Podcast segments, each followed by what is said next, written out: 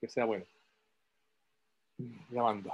Hola amigos de Amor por el Voleibol, ¿cómo están? Hoy tengo la alegría enorme eh, y en lo personal una, alegría muy grande porque eh, hoy día voy a conversar con una, una jugadora eh, que nació en Chile y para un chileno siempre es un orgullo gigante que alguien de Chile triunfe en el mundo. Y ella nació en Chile y se fue joven a Brasil. Y en Brasil hizo una carrera espectacular en la selección, en clubes, em, y después también. Así que para mí es una alegría gigante estar hoy día con, con Helga Cordal Sasso. ¿Cómo estás, Helga? Mucho gusto. Mucho gusto, Alfredo. Placer conocerte y placer estar aquí. Fantástico. Mira, Helga, em, como siempre hago estas entrevistas, me gustaría comenzar eh, que nos cuentes un poco por qué jugaste voleibol, cuándo comenzaste a jugar voleibol. Bueno, mira, eh, yo creo que no podría haber jugado otra cosa, porque mi papá jugaba en Chile en la selección de voleibol chilena y mi mamá jugaba en la selección de voleibol de Brasil. Ellos se conocieron, eh, pololearon por carta y después mi papá entonces se casó con mi mamá y nos fuimos a vivir, que ellos se fueron a vivir a Chile donde yo nací. Y, y, viví allá hasta mis 11 años. ¿En Santiago? Estudiaba en el Colegio Manuel de Salas. Perfecto. Mira, el, mundo es muy chico, pues yo hice cuarto medio en, el Manuel de Salas, así que y mi familia materna son todos de Manuel de Salas y también del ah, es muy chico este mundo. Y mi hermana, mi hermana, yo tengo una hermana mayor que es del primer matrimonio de mi papá y ella jugó en la selección chilena y jugó en la jugó por el Manuel de Salas. Mi mamá cuando jugaba ya jugó por por la UAI, que mi papá era la UAI, y después ella jugó por la Universidad Católica. Entonces, desde chica siempre estaba en el medio del vole y a mí me gustaba, y yo tenía muchas ganas de jugar. Y mi mamá decía que no, antes de los 10 años no podía jugar y no llegaban nunca los 10 años. fue una, un trauma, un trauma de infancia. Oye, ¿y, empezaste a jugar en Brasil o, o, en Chile? O, ¿Cómo fue un poco la historia? Eh, mira, como viví hasta los 11 años, yo entrené un poco ahí en, en Chile, pero yo jugaba a las naciones, era buena. Y no, no jugué ni un partido ni nada, empecé a poder eh, hacer clases de vóley. y, y, ahí cuando me vine a, Brasil, nosotros fuimos a vivir al interior de Río Grande do Sur, pero una ciudad chica. ¿Ya? Y entonces mi mamá me empezó a enseñar vóley. Entonces nos, viví ahí como tres años en esta ciudad, se llamaba Alegrete, y después cuando eh, me llamaron a una selección, aquí se dice Gaúcha, que, que es el nombre de, nuestro estado, del estado que yo vivo, es Río Grande del Sur. Pero la selección se dice selección Gaúcha. Entonces me llamaron a esa selección, eh, era infanto, que era 10, 15, 16 años, y quedé en la selección y ahí empezó, ahí empecé a entrenar realmente firme como, como un atleta. Perfecto. Oye, ¿y tú, y tú em, cuando empezaste a jugar, eh, y tú jugaste al medio, e, e, eras bloqueadora central, o tuviste otra, otra posición, partiste como armadora, punta? ¿Cómo no, fue no, no, no, Yo quería ser armadora, pero ellos decían que yo era muy fuerte y que no podía ser armadora y que tendría que ser remachadora. Y aquí, en la época que yo empecé, eh, em, empecé como punta a jugar, eh, creo que se dice punta, y no, sé, punta, y después eh, pues, tomé la selección jugando como punta o, opuesta. Sí. Y solo después en la selección adulta que ahí fui a ser medio, central. Perfecto. Oye, Pero entonces, como no había libero, eh, yo, yo siempre tuve una buena defensa y una buena recepción. Eh, entonces, era una alta, un metro setenta y siete para la época. Tenía una buenísima impulsión. Eh, entonces, empecé a jugar el medio porque yo era muy rápida y entonces llegaba bien, con, Ah, no me acuerdo ahora la palabra, pero como jugaba, eh, siempre cerraba el bloqueo, llegaba bien el bloqueo. Con, entonces... con buen tiempo, sí. Oye, bueno, tú mencionas tu estatura, que hoy día, para el voleibol actual de mujeres, hoy día... Libero, tal vez. Y, y sí, sí, tal vez. Para el libero. suerte. Claro, porque, porque en el fondo hoy día todo, tan, bueno, tanto hombres como mujeres, y especialmente en Brasil, son jugadoras muy altas, solo metro noventa prácticamente.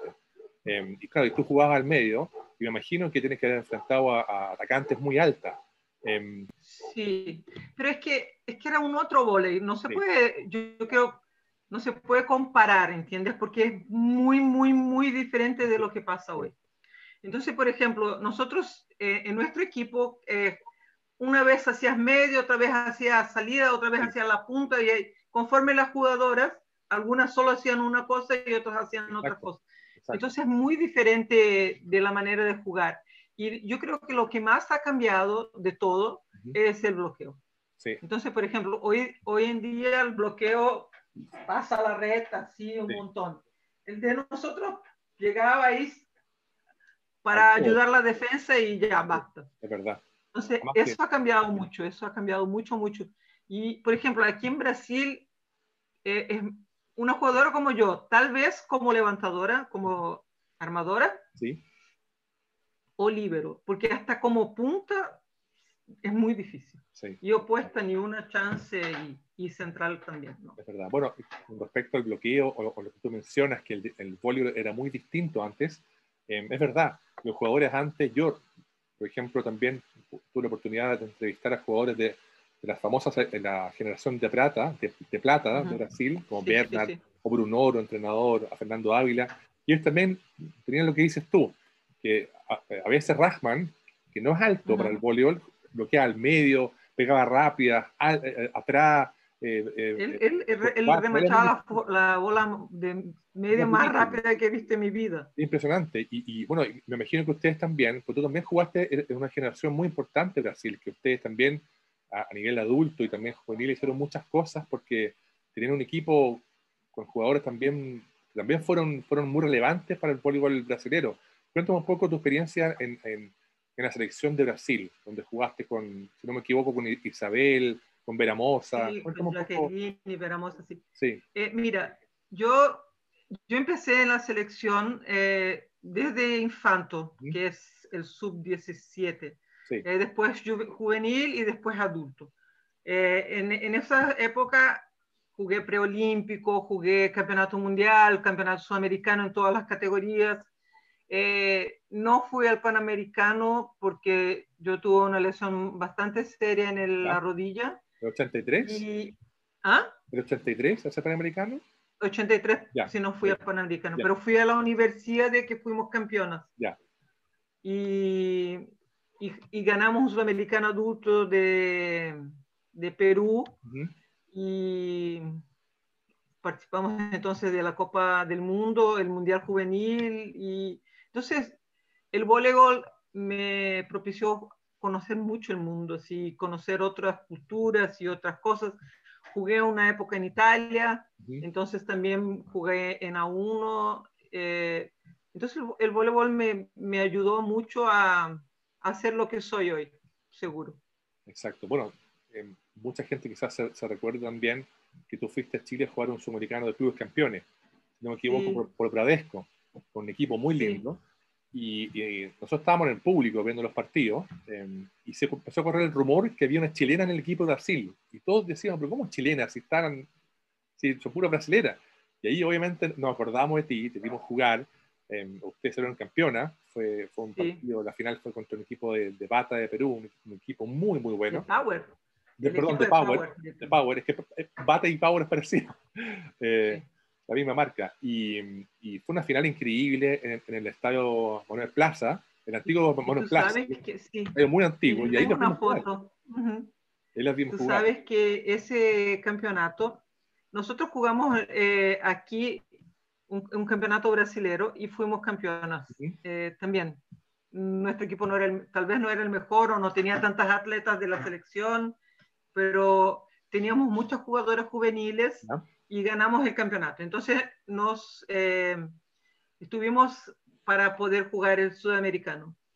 Y la época del sudamericano, esas jugadoras que eran juveniles estaban entrenando para el mundial. Entonces fue con un equipo que era adulto, pero que tal vez, por ejemplo, la, la levantadora era bien baja y bien gordita. Eh, Isabel la contrataron para jugar el sudamericano y todas jugadoras, claro, tenían experiencia internacional, pero no al nivel del equipo de Power, que era la, selección de Perú. Eh, sí. de Perú y que había sido campeón, eh, vicecampeona mundial tres años atrás. Exacto. Entonces, haber ganado ese partido, claro que uno nunca va a entrar para perder el juego, pero si hubieran ganado ellos, sería lo normal pero todas las cosas nos resultaron, eh, en esa época no había, había ventaja, que entonces tenía que sacar y ahí entonces hacer el punto. Exacto. Tal vez eso también te permitía más cosas de contra un equipo más, mejor, ¿sabes? Hoy si juegas un equipo mejor, ellos tum, tum, tum, tum y se terminó el partido. Pero en esa época, como tú tenías que hacer el saque, confirmarlo para hacer el punto, eh, los juegos quedaban larguísimos y, a veces entonces el, quedaba más parejo, parejo, sí, ¿sí? parejo. Más parejo entonces. Oye, Helga, em, cuéntame un poco también tu experiencia, bueno, ya estamos hablando que jugaste en, Bradesco, ¿cómo fue tu experiencia a nivel de clubes? Porque en Brasil siempre había una liga muy fuerte en comparación a otros países. Sí, mira, yo, yo hice una trayectoria rara se puede decir rara, ¿ya? Porque yo vine a vivir al sur de Brasil, ¿Sí? ¿ya? Y, el voleibol de, equipos que pagan o profesionales es San Paulo, Río y Minas, y el sur no queda. Pero yo me invité, yo pegué esa primera selección sub-17 y entonces en todas las selecciones ellos te llaman. Ya. Y tú quedas o no quedas ahí, bueno. Y yo siempre quedaba y quedaba y quedaba y quedaba. Entonces, mismo jugando en el sur de Brasil, eh, yo, yo jugué más campeonatos internacionales que realmente campeonatos brasileños. Y, y, yo me fui a jugar a Río en Bradesco este primer año, eh, porque ahí fue mi primer equipo profesional que yo recibía para jugar en Bradesco. antes solo entrenaba por el que me gustaba mucho, porque tenía muchas amigas, porque era cerca de mi casa, porque tenía ganas de jugar vóley y porque, bueno, por la selección también, claro. Pero era, era, era bien amador. No, hoy, hoy en día, por ejemplo, yo, yo trabajé mucho tiempo en el club que jugué en Soyipa y tuve muchos atletas eh, que, están en la, que fueron a la selección de sub-17 y ahí ellas tuvieron que subir y ir a jugar a San Paulo, ir a jugar a Minas o ir a jugar a Río, porque aquí va hasta el sub-18 y ya después no hay más campeonato. Entonces, lo que yo hice o lo que, que, yo tuve la oportunidad de hacer, mis atletas no, no tuvieron que hacer la opción de ir a, a vivir al, al centro de Brasil. Yo también conversaba con, con Bruno y, y, otra gente de Brasil que me contaron que, que a principios de los 80, después del, de los Juegos Olímpicos, después que, que, tuvieron algunos resultados no tan buenos para Brasil, em, y además que el fútbol al parecer no estaba dando muchos resultados, como que hubo un boom en Brasil de inversión, de empresas que invirtieron en, en, el voleibol, em, de, de, jugadores se hicieron súper estrellas, el famoso partido en, el Maracaná, ¿Cómo fue con ustedes, con las mujeres? ¿Fue parecido al, al, boom de los hombres o fue, fue distinto? Sí, mira, hasta 80, hasta 80 eh, nosotros no, no, ganábamos y no participábamos de nada. Pero en 81, que hubo un sudamericano que fue en, en Brasil, ¿Ya? femenino, y nosotros le ganamos a Perú. Y fue el primer partido que fue eh, pasado en la televisión abierta. ¿Ya? Entonces, y, y, ahí, bueno, hubo mucha entrevista y mucho diario y mucho marketing. Y entonces nosotros, de, que nadie nos conociera, fuimos muy famosas, muy, muchas entrevistas, muchos autógrafos, mucho todo. Eh, y ahí luego después nosotros jugamos un mundialito en Brasil también, que fuimos segundo lugar, que le ganamos a Rusia, le ganamos a Corea. Eh, entonces el voleibol, de repente, de que nadie lo conociera, wow, uno pasaba en la calle y una, una cuerda colgada y los niños intentando jugar. Yo hice una, no sé cómo se dice en español, una, una penera que es un tipo de test para los atletas. Ellos van al club, intentan para quedar a, jugar al club. Eh, más de 200 atletas intentando jugar y te quedas con qué? 15, 20. 200, 200 dentro de un gimnasio para intentar sacar gente. Entonces fue así una locura, una locura y todos nos conocían y todos carta y carta. Entonces, y luego después de este campeonato, el masculino ganó, fue vicecampeón mundial.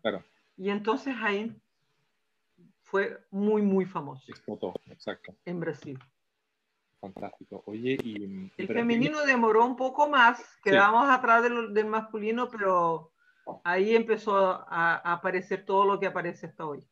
Claro, porque fue en los últimos, últimos años ha sido protagonista, top 5 del mundo, campeones olímpica, eh, entonces ha tenido un, desarrollo gigante, gigante, gigante. Oye, y, y, bicampeonas olímpicas. Eh, ahora me falla, no me acuerdo si somos campeones mundiales. Yo creo que no. Femeninas, masculinas sí. Yo sé, sé, sé, que han ganado Copas del Mundo, cosas así, pero campeones Copas del Mundo, un montón. pero campeones mundiales, sí, razón. Y, así, cuando uno hace la cuenta, siempre, por ejemplo, medalla en el vole olimpiada, siempre sí. vole masculino, vole femenino y los dos voles de, de arena.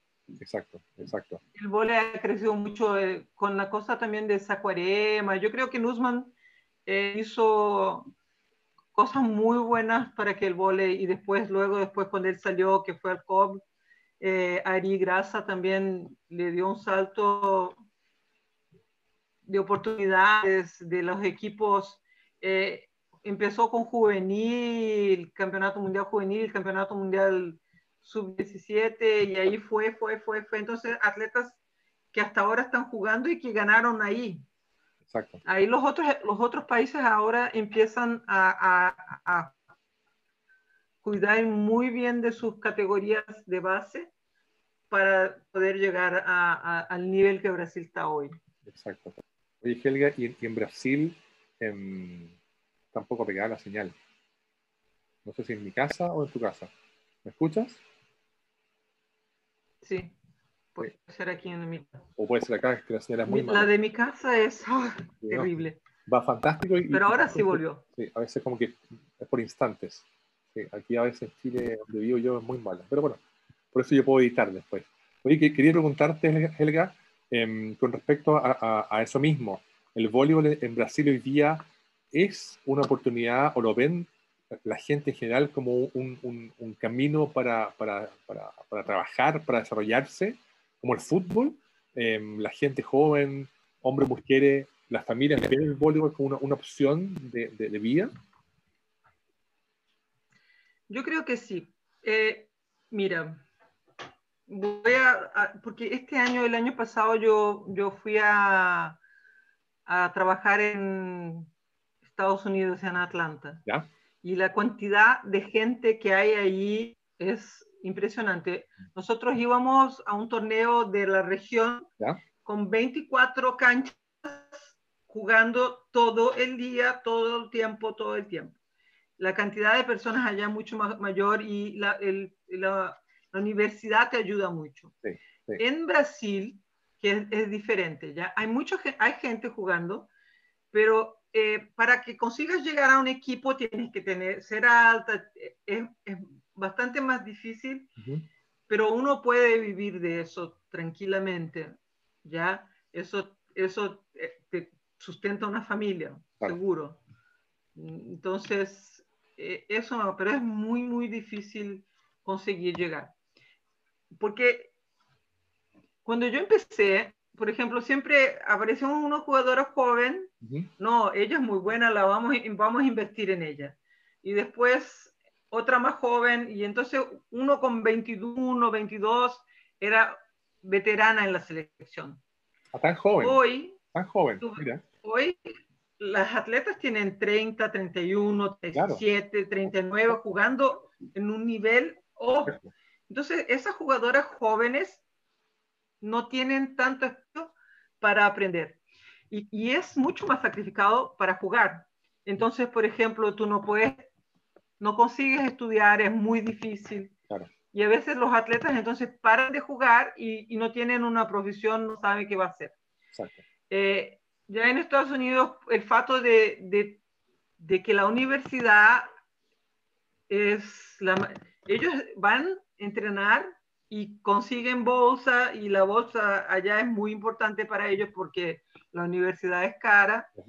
Eh, entonces es una oportunidad de, salir de eso, pero ellos salen con una profesión, lo que quieran, lo que hayan estudiado. Entonces en Brasil tendría que cambiar, yo creo, un poco eso, porque, por ejemplo, cuando yo jugaba, nosotros entrenábamos mañana y tarde. Yo hice mi universidad en 10 años pero la hice. Hay gente que no se preocupa con eso y, y, cuando termina no sabe qué hacer.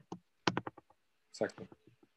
Yo, también tuve la, oportunidad de entrevistar a, a Selene Drenwick, también brasilera, que vive en Estados Unidos y justamente tiene una escuela de voleibol. Y me, contaba lo mismo que me dices tú, justamente que ya el objetivo de las familias es que las niñas, en este caso voy a entrenar voleibol de mujeres, puedan entrar con becas a la universidad. Y ese es el sistema que, que existe ya un sistema muy distinto al, de otras partes, con todos sus pros y contras.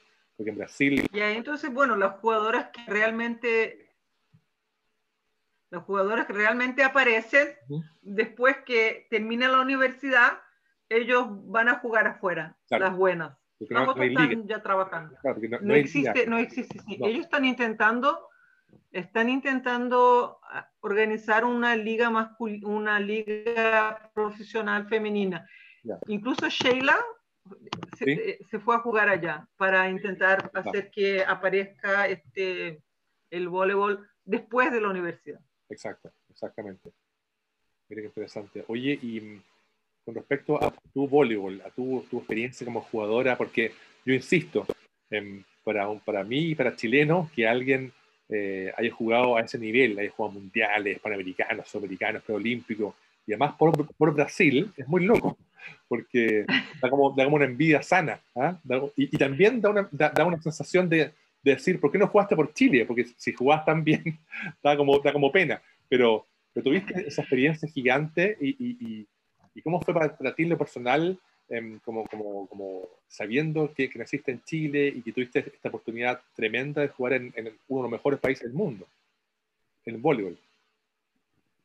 Mira, eh, yo siempre, como, como, toda mi vida de atleta fue aquí, en Brasil, eh, claro que cuando iba a Chile, yo soy americano de selecciones y un americano de clubes. Muy emocionante estar en mi país ¿ya? Eh, pero, por ejemplo, nosotros nos vinimos con 11 años y mi mamá es brasilera.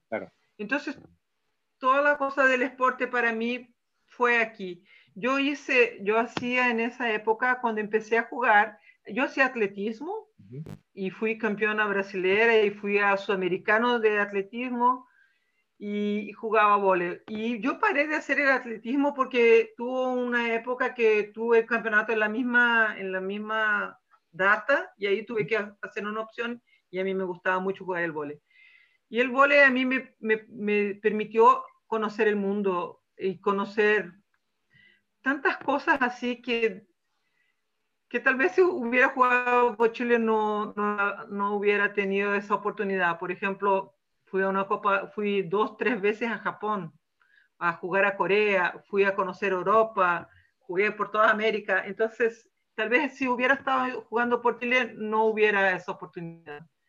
Podía entrenar el equipo de allá, eso me gustaría mucho, pero intenté. Yo fui a la, fui a la federación para, para hablar, si querían, si había una oportunidad de, de trabajar en Chile, pero, pero no, no surgió. Eh, entonces fui a, Estados Unidos a trabajar allá. Pero, por ejemplo, cuando estuve en la selección, yo siempre fui una atleta muy obediente, así, a hora de dormir, hora de, despertar, hacer eso, hacer eso. Todo lo, que la todo lo que ellos me pedían, yo siempre fui muy correcta en la manera de ser. Y yo jugué, después de, de, todo, selección brasilera, jugar profesional aquí, yo fui a jugar una temporada en Italia. Mi marido se quedó porque estaba terminando la universidad y yo fui para, para jugar allá un, una temporada. Y de todo tiempo que estuve jugando, ahí fue donde más aprendí. Aprendí a conocerme, aprendí a, a tomar decisiones, porque por, por estar siempre donde te mandan, ahí tú estás en un lugar que tú te tienes que gerenciar y aprender y hablar y entender. Y yo siempre pensé eso para mis hijos. Y yo tengo, tengo tres hijos eh, y los tres juegan. Entonces, mi hijo fue vicecampeón de, de, de la Superliga Brasilera, llegó a entrenar por la selección brasilera, pero al final no quedó porque como, como conversamos, es muy difícil. Mi hijo tiene dos metros dos, es súper grande. Sí. Y, y, mi hija del medio fue a, jugó aquí en, en Brasil, ¿Ya? consiguió, hizo una temporada en Estados Unidos con la universidad y ahora ella está, jugó en el campeonato del año pasado, jugó por las Islas Canarias en España y ahí la pandemia la, la pescó y ella está en Inglaterra intentando un equipo para jugar. Mi hermano vive en Inglaterra.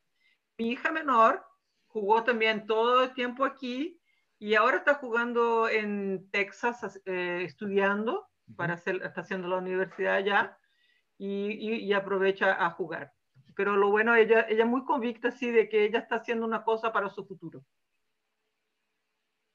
Porque ella, mi, mi hija menor, es la menor de nuestra familia, tiene 1,74, entonces solo como libero de, realmente, pero ahí en Estados Unidos hay de todo tipo de equipos, de toda cosa, y entonces ella juega y ganó la mejor el, en, el, en la región que ella jugó, ganó mejor en novata. Sí, sí. Novata como la del año, fue, fue mejor jugadora. Perfecto. familia, familia del voleibol. Oye, y en Italia, ¿dónde jugaste y con quién jugaste ya? Cuéntame un poco de eso, por favor. Yo jugué en Fano, eh, que es cerca de Pésaro y de Ancona, en la Marque. y, fue una experiencia linda, muy bonita. Ah, ¿se está cortando? No, te escucho perfecto. Está.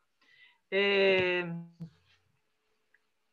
yo fui porque mi amiga Eloísa que está en la selección nacional, eh, ella quería ir al, al, a, la, a, la, Olimpiada. Entonces ella dijo, no, no voy a jugar en Italia este año porque quiero estar aquí para que ellos me vean y me llamen. Y ahí yo dije, entonces, yo voy. y ahí fui a jugar allá. Fue una experiencia maravillosa, maravillosa, sí. Como persona, no solo como voleibol. ¿Y con quién jugaste Muchas cosas que pienso hasta hoy las aprendí ahí. A, a, a, cómo uno a todo, a, convivir, a, cómo uno se lleva con los otros compañeros, que, que necesitas que los otros estén, para, que los, que los otros te estén ayudando y tú ayudando a, tus compañeros a, tomar decisiones. Yo creo que, que, para la vida es una cosa muy importante. Es verdad, es muy cierto. Oye, ¿y en, Italia con quién jugaste? ¿Jugaste con, con me imagino con italianas, pero te tocó jugar con otras de otros países. Yo, en, en mi equipo, en esa época podía tener dos extranjeras, entonces en mi equipo era, er, una era yo y la otra era una americana. Ya. Pero es ella después, después que en esa época no había internet y, y yo intenté incluso eh, ver si la encontraba por Instagram, pero no. Y ahora algunas compañeras que tenía ya, la busqué en Instagram y ahora no estamos recordando y conversando, pero así mucho tiempo estuvo, estuvo sin, sin verlas. Y bueno, esto, esto de la tecnología nos permite que estemos los dos conversando hoy día, que tengamos muchas cosas en común, los chilenos, el Manuel de Sala, que nuestros papás hayan jugado juntos en la Católica hace muchísimos años. Eh, eh, y, también, obviamente, que cuando tú jugaste en Chile te, fuimos a ver todo. Eh, y si mal no recuerdo, ustedes también un día fueron a entrenar al Club Manquehue, donde nosotros jugamos, donde yo jugaba de pequeño. Entonces, ahí las vimos, pidimos autógrafos. Bueno, fue una experiencia muy, muy entretenida. Yo del Manquehue tengo buenos recuerdos porque mi hermano, viví, mi, mi, hermano pues, segundo en la, en la línea, ¿Sí? Él fue a vivir a Chile con su esposa y vivía cerca de Manquehue. Y nosotros aquí en Sojipa trabajábamos mucho con el Faustball, ¿sabes qué es? Sí, sí. En, en el Manquehue había. Hay muchas nosotros sí. jugaron americana allá. Sí. A jugar no, a como Ahí está cortada. Ahí está. como entrenadora, sí. No, ahí está. está- Entonces, después, cuando paré de jugar, Helga, eh, disculpa, que se, se está, se está cortando la imagen. bueno, vo- voy de nuevo. Un segundo, un segundo, que aún, aún La internet de mi casa es... No, en mi casa es igual. Antes se es cortaba y no volvía, ahora está volviendo. Sí, está. Como, Bueno. como- va con olas, va con olas. Va, va y vuelve.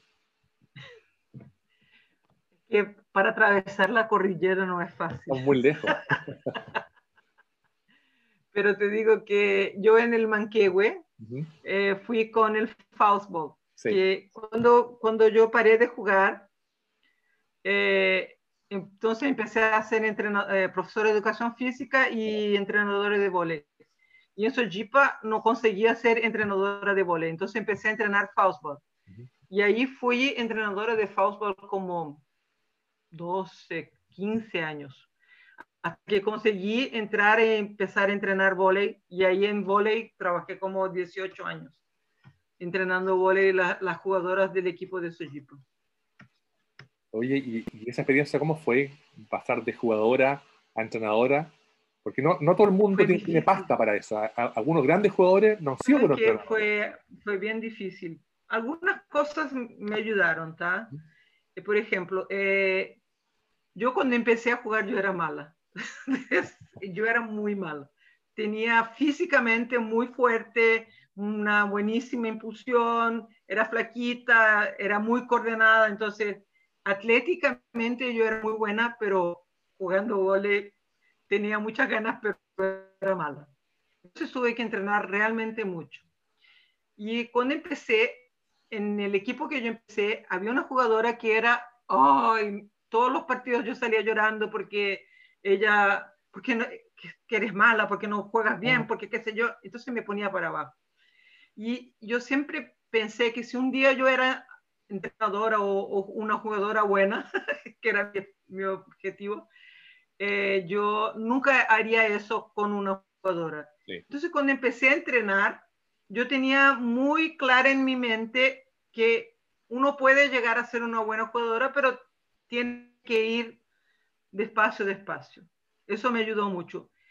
Pero yo, por jugar donde jugué y por tener toda la experiencia que tuve, eh, yo era muy competitiva. Eh, competitiva, sí, eso es fácil, yo lo hago, pero claro, o lo hago ahora que estoy adulta, pero cuando era joven no lo hacía. Pero esa, esa competición de, de uno consigue hacerlo, pero no consigue, no consigue que tus atletas lleguen a eso. Eh, yo mejoré mucho, mucho, mucho, mucho. Algunas cosas que mis, yo creo que le pasé mucho a mis atletas, la, la experiencia eh, de vida, uh -huh. porque yo pienso que el vóley no es una cosa que termina aquí, es una cosa que va a seguir. Yo hasta hoy juego y encuentro a mis compañeras y es muy divertido, uno se siente y coge cosas de, de las compañeras de esa época, no tantas cuanto como me gustaría, pero sí tengo. Entonces, eh, yo creo que mis atletas fueron mejores porque tuve toda esa experiencia, porque conseguí pasar para ellos.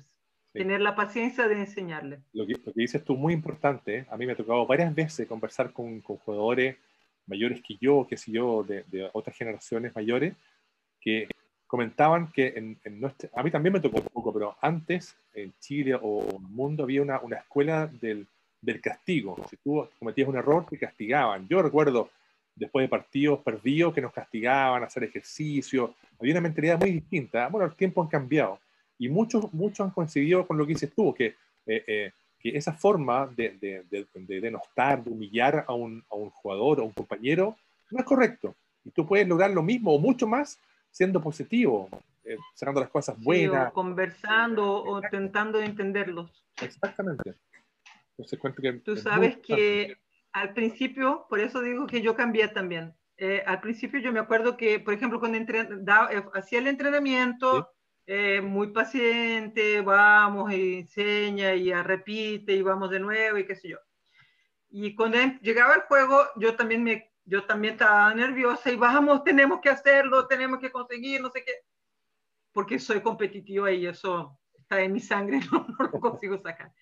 Y una, una, jugadora, me acuerdo, sí, como si fuera hoy, se sentó conmigo, la capitana de mi equipo, y me dijo, y ella nunca fue una jugadora así, oh, que llegó a hacer nada, pero ella me dijo, y, y eso me, Helga, tú eres tan paciente en el, en el entrenamiento, pero estamos en el juego, nosotros estamos nerviosas porque también queremos ganar. Y tú gritando a nuestro lado es, es muy difícil porque uno te ve paciente y en ese momento tú estás tan loca que...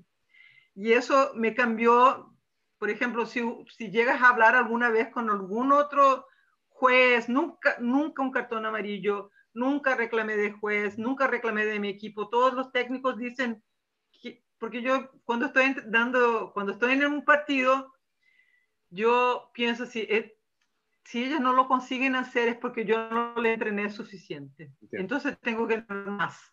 Entonces los partidos para mí son, tengo que entrenar más saque, tengo que entrenar más no sé qué, tengo que para que ellas lleguen donde, donde puedan llegar. Exacto. Oye, Helga, y ahora, bueno, que estamos en pandemia y ha sido un año muy complicado, ¿cuáles son tus planes de, del futuro inmediato y, para, bueno, adelante? Yo, bueno, ahora como estoy libre, esa es la verdad, en este momento libre. Eh, por ejemplo, yo trabajé mucho hasta, trabajé 25 años en Sojipa. Claro. Eh, ya en 2018, porque mi salario era muy alto y por qué sé yo, ellos me eh, demitieron, demitieron, claro. Eh, entonces, como mi hija menor fue a jugar en Estados Unidos y era la primera vez que salía, yo pensé, voy a Estados Unidos, no, donde ella está, no estar cerca, cerca, pero no tan cerca. Entonces, eh, mi hija fue a jugar en Texas y yo fui a, yo conocí a una persona en Colorado, un compañero de, entrenador. Y entonces fui a, trabajar allá. Y después fui a Atlanta, en Georgia. Y ahí había un club de, que el dueño es brasilero. Y ellos, él estaba invirtiendo porque en Estados Unidos para ser entrenador no necesitas hacer la universidad de, de educación física. Cualquier uno puede, que le gusta puede ser entrenador. Tienes que hacer un curso que lo haces por internet entonces, eh, él me llamó para trabajar allá. Y ahora con esa pandemia, al final no terminamos el, torneo porque en marzo, el 8 de marzo cerró todo allá y no volvió hasta final de mayo. Y ahora ellos están entrenando, pero ahí eh, Trump cerró las fronteras y uno no, sin visto no puede entrar, con visto de turista no puede entrar y no consigue ni sacar el visto de trabajo. Eh, pero no sé si él va a investir tanto porque él hizo un gasto, el el, nuestro director hizo un gasto grande de llamar a todos eh, por con visto de trabajo verdadero. Claro. Eh, y, ahí él tuvo que parar y, y, no entró más. Entonces no sé si va a continuar a llamar o si va a llamar menos gente. Entonces en este momento no tengo nada no tengo hijos en casa, no tengo nada, entonces realmente puedo ir a cualquier parte que me dé la gana o que, me, o que surja la oportunidad, puedo ir. Bueno, ojalá, ojalá salga algo bueno de todo esto y para sí, todos. Sí, sí, sí. para todos. Si no, también he, hecho muchas cosas por el vole y paciencia. Ahora. Cierto. Oye, Helga, mira, quería un poco em, eh, agradecerte nuevamente esta oportunidad de conversar porque como te decía al principio y fuera de cámara, para mí es una alegría gigante un orgullo em, ver que una chilena eh, ha hecho tanto por el voleibol en Brasil, eh, con tus hijos, la verdad que es, muy lindo, porque en el fondo, como te contaba también, la intención de, estas entrevistas y de, Amor por el Voleibol es justamente honrar a, gente que ha dado tanto por el voleibol, em, que la gente te conozca, eh, obviamente, en, el mundo, porque me, sigue gente en todas partes, que es muy bonito, em, y que también, bueno, podamos estar en contacto, eh, seguir en contacto y, bueno, y, hablar de este deporte que para mí objetivamente es el más lindo del mundo, no hay discusión. Eh, y nada, y, desearte, mucha salud, eh, desearte lo mejor a ti y a tu familia, que estén súper bien. Y bueno, y, nada, seguir nomás hablando de voleibol. Que... Bueno, ahora yo voy a seguirte en el Instagram y en, en otras cosas, voy a ver las entrevistas. Pero eh, cuando eh, Giovanni me dijo que, que, había en Chile, yo quedé así, ¡ah! qué maravilla, porque hay gente ya que puede jugar bien, hay gente que, que tal vez podría salir adelante o tener oportunidades, tal vez no con la selección, claro, pero en un equipo como profesional o incluso ir a jugar en otra parte y, aprender mucho. Y yo creo que el sport es, es una cosa tan buena para las personas. él, él, te da confianza para tomar decisiones muy rápidas en momentos de estrés. Eh, eso es una cosa que el colegio no te lo va a dar y tal vez en tu trabajo eh, no vas a tener la misma, el mismo resultado de, de, una persona que hubo participado de un equipo, de saber que, que, que puede conseguir cosas en eso. Sí, eh, yo quedé muy feliz con, el, con tu invito. Invitación. y muy contenta que en Chile haya eso. Le voy a decir a mi hermana, porque yo, los parientes por parte de mi padre, ellos viven en Chile y nosotros hemos ido varias veces a visitarlo, pero hay como de ellos nadie juega. Mi hermana jugaba, pero sus hijos no. Eh, uno no tiene contacto con personas que, que hayan jugado. Bueno, también quiero, también dar las gracias de nuevo a Jevan Varela, que es un amigo brasileño que vive en Portugal y que tiene su, también sus canales que se llaman Bólidas Antiguas eh, y también es un, homenaje a las mujeres de Brasil que han jugado en toda la historia, han sido también tremendas eh, a nivel mundial. Eh, nada, Helga, te mando un, abrazo gigante, lo mejor para ti y estamos en contacto. Bueno, y cuando necesites o cuando quieras conversar, estamos a disposición. Fantástico. Ya.